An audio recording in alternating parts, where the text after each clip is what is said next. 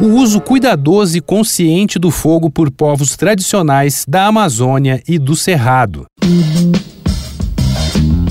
Dois pontos. Uma conversa sobre quase tudo com Daniel Almeida.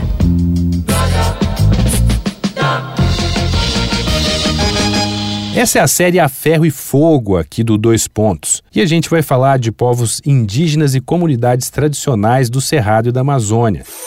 Esses povos têm consciência que suas vidas e sobrevivência estão intimamente ligados à natureza. Há gerações e gerações eles desenvolveram complexos sistemas de produção formados por roças, criação animal e extrativismo, que não só garantem a manutenção de seus modos de vida, como promovem a conservação e o incremento da biodiversidade local. E o fogo, manejado de forma racional, é um fator super importante em muitas dessas práticas, como nas roças de toco. A roça de toco é um sistema de cultivo baseado na rotação entre etapas agrícolas e períodos de 10 a 20 anos de descanso da terra. O uso do fogo acelera o processo de mineralização de toda a matéria orgânica vegetal ou animal e que corrige a acidez do solo pelas cinzas e disponibiliza nutrientes que vão dar boas colheitas.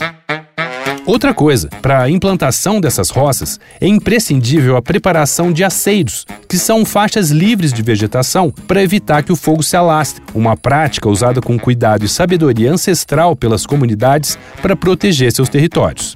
Assim como no Cerrado, os sistemas amazônicos também envolvem as fases de conversão florestal, plantio e pousio, que é aquele período de descanso da terra, sendo conhecidos por muitos nomes, como agricultura de coivara, agricultura de corte e queima, agricultura itinerante e agricultura migratória. Por tudo isso, acusar esses povos de provocar incêndios florestais não faz o menor sentido e parece só mais uma cortina de fumaça para esconder os verdadeiros culpados dessas tragédias. Então vai lá no arroba Danico Illustration e dá uma olhada nas ilustrações inspiradas na série A Ferro e Fogo, eu sou Daniel Almeida, dois pontos. Até a próxima. Você ouviu Dois Pontos uma conversa sobre quase tudo com Daniel Almeida.